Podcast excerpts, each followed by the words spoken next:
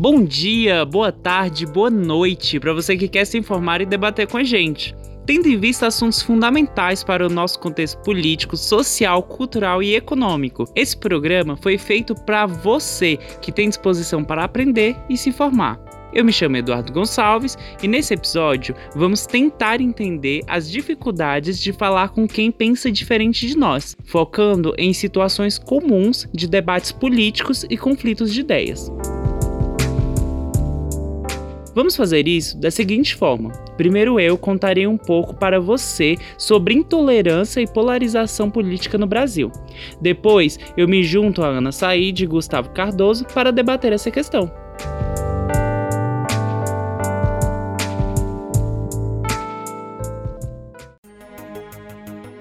Tendo em Vista apresenta Como falar com quem pensa diferente. O que falar sobre o Brasil? Bem, desde 2014, o Brasil vem passando por embates políticos, mas a partir de 2018 isso se tornou muito mais forte, com um confronto e uma ruptura de pessoas que começaram a demonstrar mais os seus posicionamentos políticos entre esquerda e direita, que hoje se mutaram em aliados e opositores ao governo.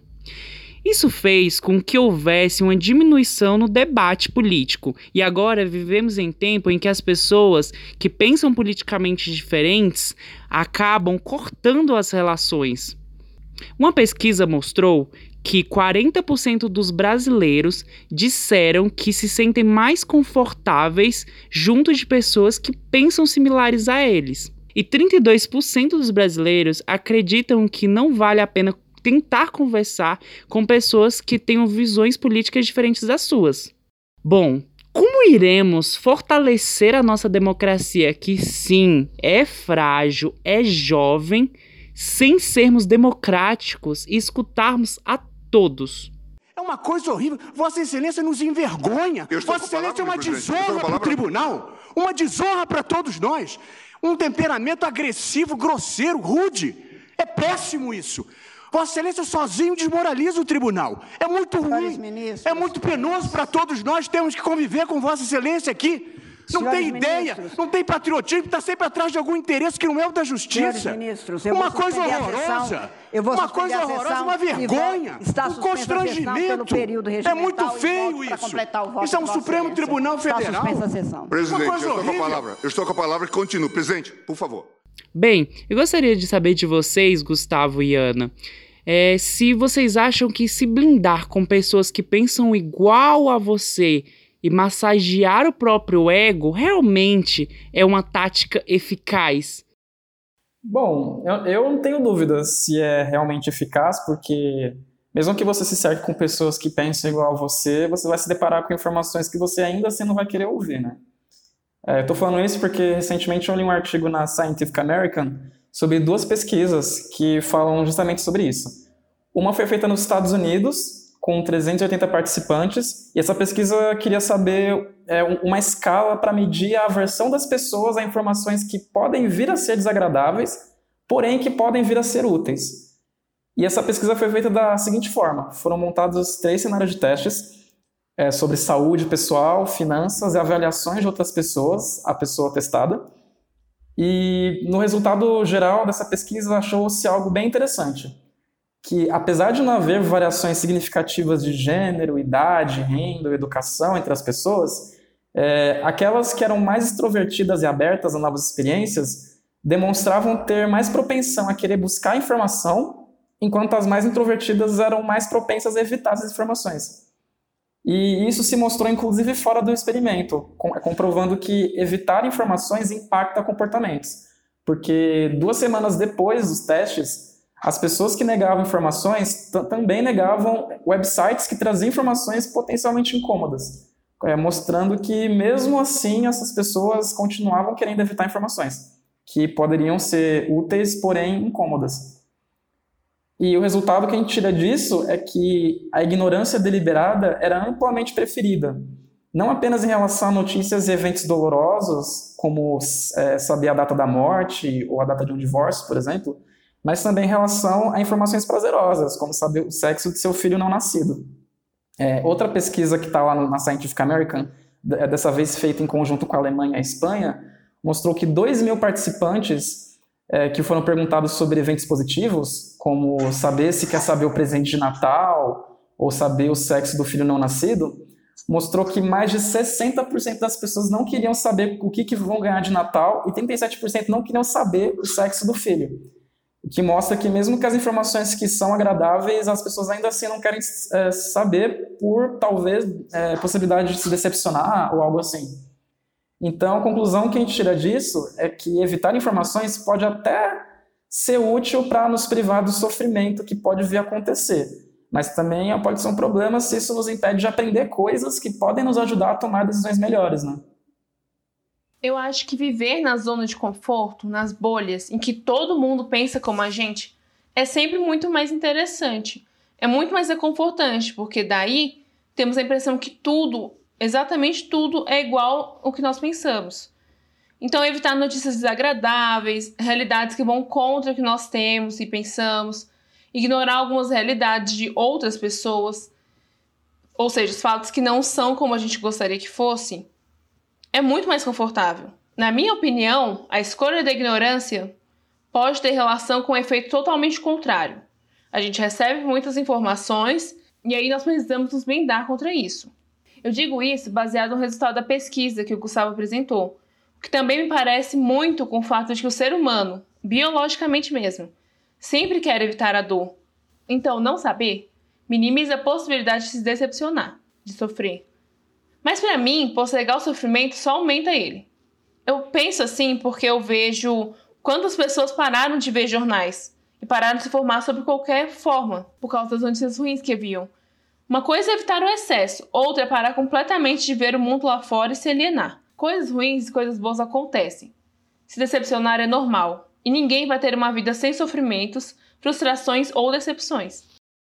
É, e no momento que a gente vive em que o embate político se tornou tão grande que muitas vezes chega até as vias de fato, né? Embate físico, as pessoas acabam querendo é, realmente se cercar com aquelas que pensam iguais a elas. Elas preferem ser abraçadas do que tentar mudar o seu modo de pensar. Até porque quando elas tentam mudar esse modo de pensar, elas acabam sofrendo riscos realmente, né? Porque esse embate pode ser tão acalorado de chegar nas vias físicas. E isso é um problema, porque isso faz com que o debate ele deixe de ser um debate, né? E acabe se transformando em guerras, guerras de ideias.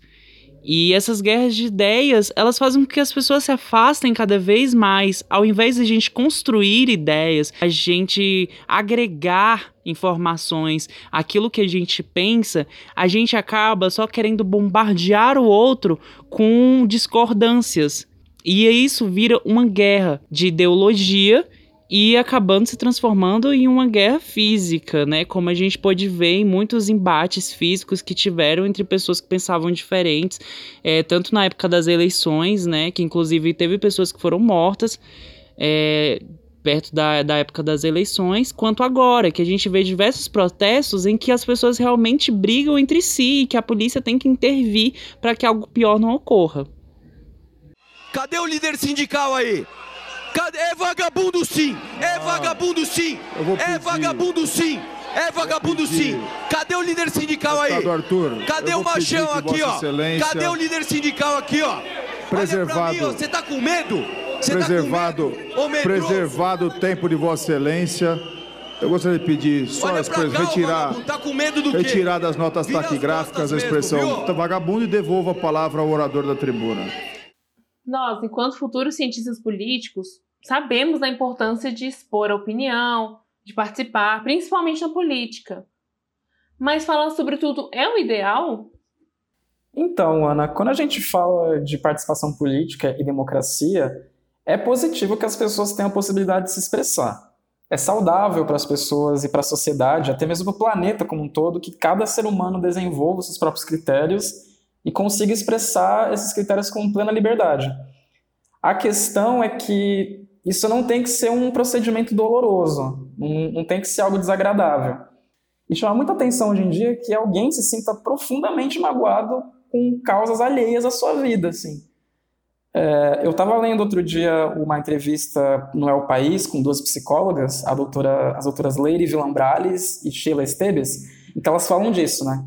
Elas falam que as pessoas que respondem tão energicamente e de modo tão desproporcional alguma, alguma pergunta, alguma questão né, nas redes sociais, isso pode ter a ver, inclusive, com um conflito inconsciente nessas pessoas, que tem a ver com alguma história de vida delas, que elas tiveram que se defender com força, seja para se proteger, seja quando se sentiam ameaçadas, ou numa situação que elas foram duramente criticadas, humilhadas, até mesmo punidas no passado, e que levou isso elas a, a se expressarem dessa forma hoje em dia, né?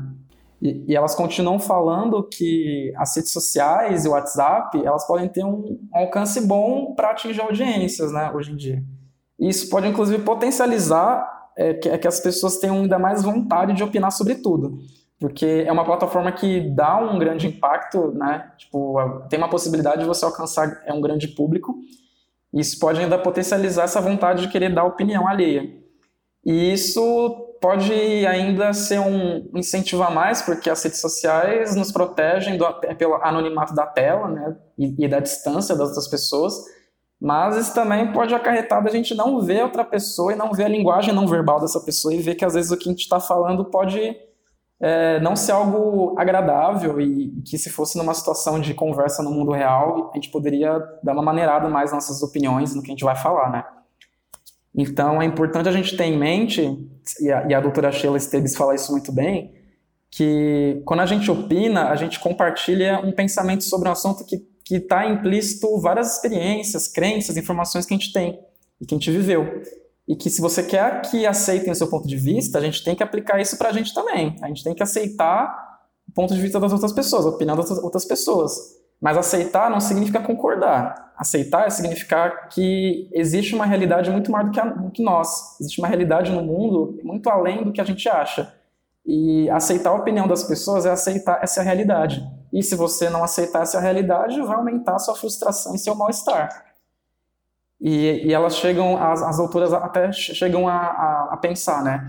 O que há por trás das pessoas que custam tanto a entender que as crenças que você tem não tem que ser as mesmas das outras pessoas. Elas concluem que tem a ver com imaturidade emocional e até mesmo pouca tolerância à frustração. Aí a doutora Villambrales ela conclui falando que é normal a gente reagir emocionalmente a algo que interfere na nossa vida.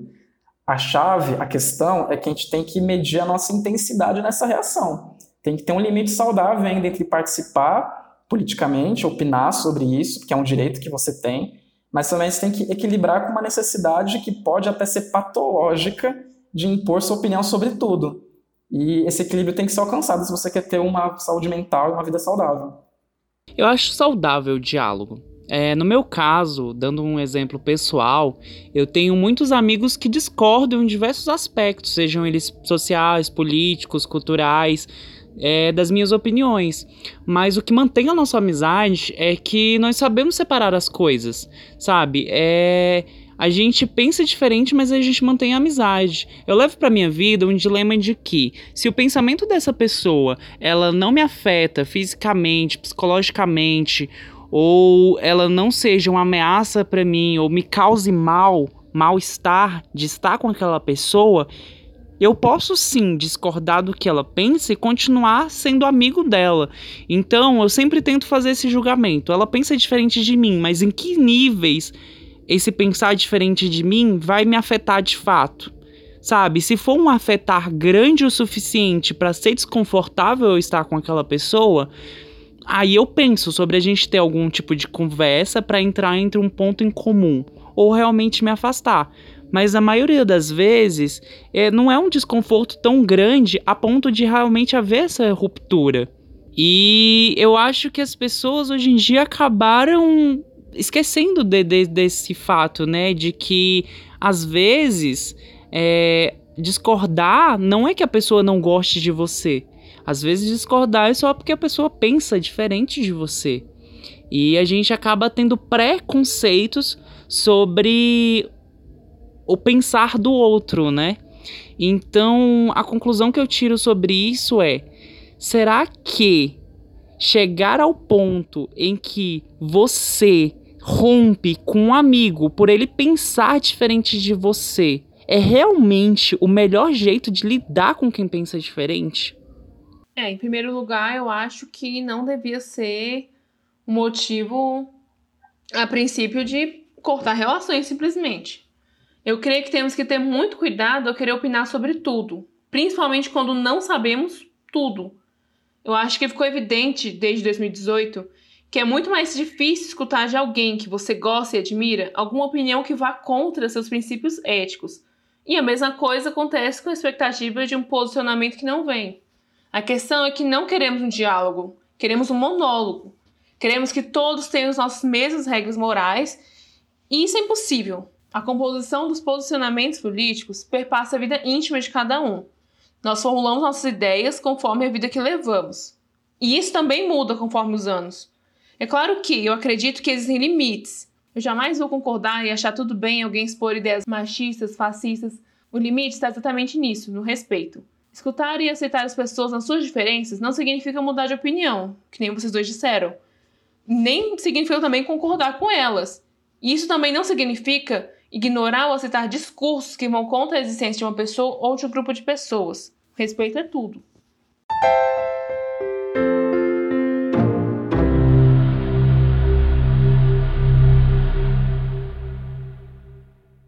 Bom, a gente tem falado aqui é, sobre esse conflito entre a necessidade de opinar sobre tudo que a gente tem, que é uma necessidade humana, mas ao mesmo tempo ponderar essa necessidade com respeito e empatia com o outro, né? Aí eu queria saber de vocês, assim, qual o papel de uma, uma comunicação não violenta nesse sentido? A comunicação não violenta, ou CNV, passa pela premissa de que, primeiro, antes de tudo, Precisamos aceitar a pluralidade de ideias e pensamentos. Pluralidade é a multiplicidade de pensamentos e vivências distintas. A CNV leva em conta as diversidades nas vivências. As ideias das pessoas se relacionam com as origens delas. As pessoas não pensam como nós. Eu já falei isso.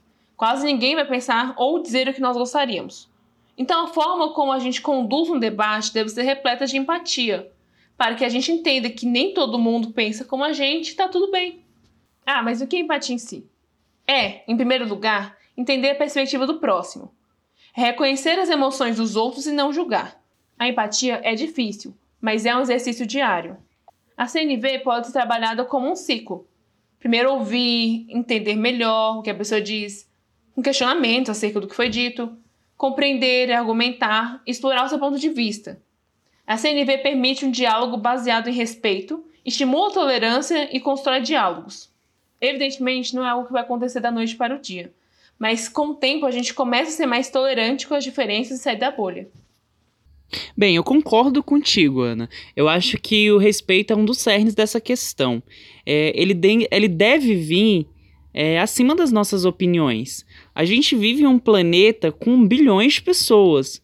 E existe uma pluralidade muito grande diante disso. E a gente deve o quê? Aceitar que existe essa pluralidade e quando a gente aceita essa pluralidade, a gente respeitar essas pluralidades.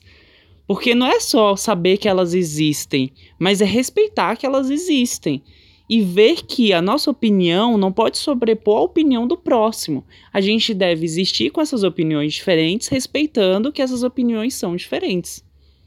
É, outra coisa que eu queria falar também é que eu, eu falei lá em cima que a gente tem necessidade de opinar sobre tudo e que a gente tem que ter liberdade.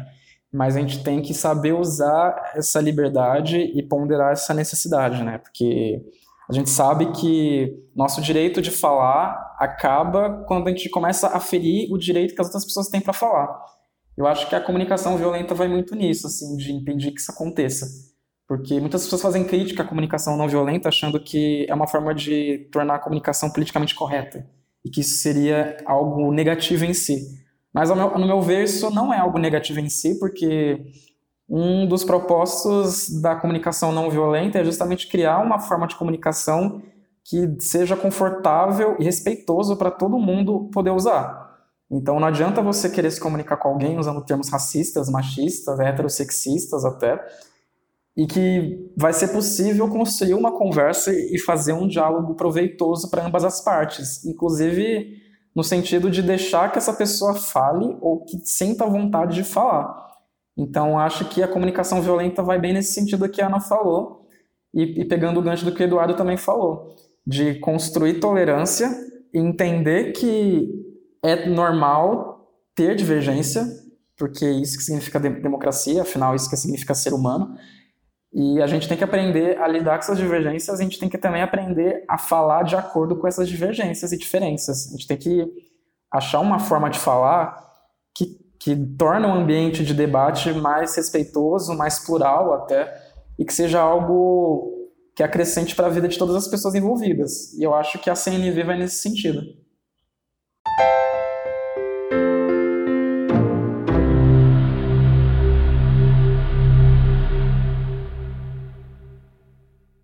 Tendo em vista que todos são diferentes e cada um sente as coisas de formas distintas, como podemos conciliar a comunicação não violenta, a tolerância e a empatia? Bom, primeiramente eu gostaria de linkar um pouco com a fala do Gustavo, que ele falou justamente sobre esses embates que ocorrem, né, de ideias. E o que eu venho vendo é que as pessoas hoje em dia elas fazem com que o debate ele deixe de ser um debate, porque elas querem vencer no debate. E o debate não, não é isso. O debate não é para você vencer, não é para você se sobrepor sobre a ideia do, do outro.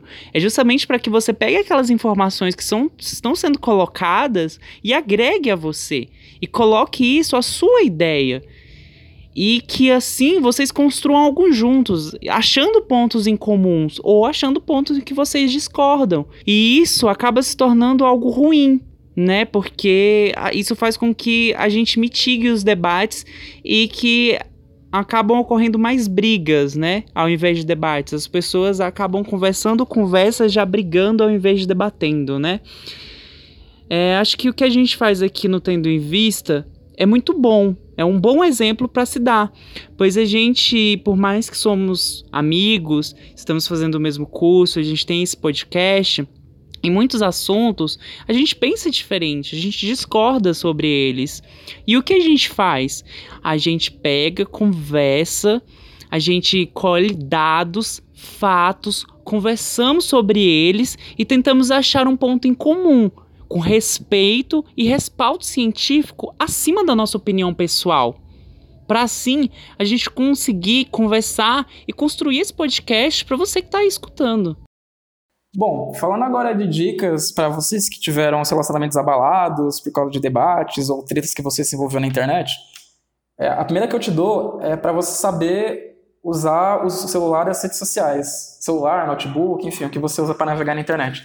Porque a gente sabe que as redes sociais são verdadeiras bolhas digitais, são feitas por algoritmos que mostram aquilo que você quer ver, o que, você, o que eles acham que você quer ver. Isso pode ser ruim porque você está cercado de informação que não sai muito daquilo, né? Você não aprende muitas coisas além disso e você acaba perdendo informações que podem ser valiosas para você, apesar de serem algo que você não está acostumado. E isso pode, inclusive, ser ruim para a saúde mental, de você ficar vendo a mesma coisa, de você é, se estressar com os mesmos assuntos e do tempo que você perde nisso, então recomendo você maneirar nesse consumo. E outra dica que eu te dou é para você insistir na tolerância acima de tudo. É, uma conversa ela tem que ser feita para você amadurecer, na minha opinião. Você tem que sair de uma conversa com o sentimento de que você cresceu, que você aprendeu alguma coisa. Caso você saia de, de uma conversa com, com embrulho no estômago, com o sentimento de que você tá mal, que você está angustiado, assim, provavelmente isso não foi uma boa conversa. Então, se você perceber que você está numa dessa, melhor você sair dessa discussão do que querer começar um conflito por causa disso. E falando de conflito, a gente tem que impor limites no quesito agressão. Seja agressão física ou psicológica, se você acha que a melhor resposta no momento é atacar alguém, é melhor você sair dessa discussão, porque esse limite tem que existir. Tipo, é, não é para você agredir as pessoas ou xingar as pessoas. É para você ter um momento proveitoso de troca de ideias, né? Então, se você perceber que está nessa, sai dessa. E a última é você pensar no dia seguinte, né? Tipo, essas pessoas muitas vezes são suas amigas, é seus parentes, então você tem que pensar se esse barraco que você se meteu, se nessa discussão acalorada que você se meteu, realmente é válida para você romper os relacionamentos e é válida para você romper todo um futuro, porque o dia seguinte vai acontecer, vai ter encontro, vai ter almoço de família, vai ter rolês para dar, e você tem que pensar se esse momento no presente é suficiente para apagar todo o futuro que ainda pode acontecer. Então, pensa mais nesse sentido. A minha pergunta foi justamente nesse sentido, porque eu acho que é necessário primeiro modificar o significado de discussão. Discussão é conversar, trocar ideias, agregar na vida do outro. E justamente a personalidade das pessoas tem impacto nisso. Algumas vão ser muito mais agressivas ao lidar com diferenças, enquanto outros não vão discutir por timidez ou vontade de agradar.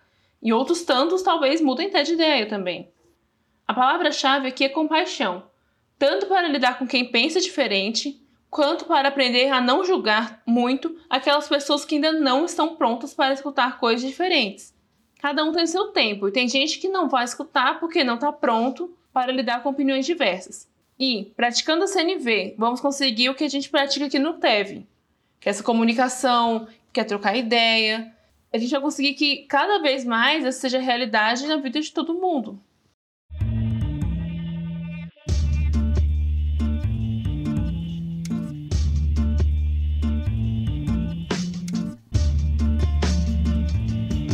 Bom, gente, chegamos naquela hora do programa em que damos recomendações e dicas para vocês. Hoje eu vou recomendar três obras atemporais, para pensar um pouco mais sobre o assunto. Primeiro, eu vou indicar um livro do Marshall Rosenberg, Comunicação Não Violenta Técnicas para Aprimorar Relacionamentos Pessoais e Profissionais.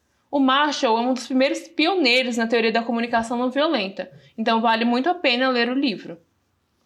Segundo, é um TEDx que está disponível no YouTube e se chama Para Início de Conversa, com a apresentação da bióloga Carolina Nalon, que conta a jornada da bióloga no desenvolvimento da comunicação não violenta no dia a dia.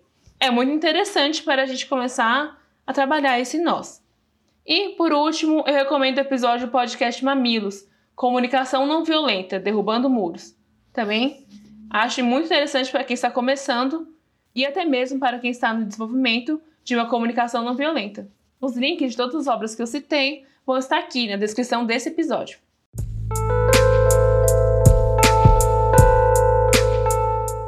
E ficamos por aqui. Esperamos que tenham gostado e continuem com a gente na próxima semana. Fique de olho nas nossas redes sociais, arroba Tenda em Vista Oficial no Instagram e arroba em Vista no Twitter, para acompanhar nossas temáticas e lançamentos de próximos episódios. Sugestões e opiniões são sempre bem-vindas, desde que repletas de respeito. O roteiro, a revisão e a apresentação ficou com Ana Luísa Said, Eduardo Gonçalves e eu, Gustavo Cardoso. Produção e edição de som de Daniela Santos. Até a próxima!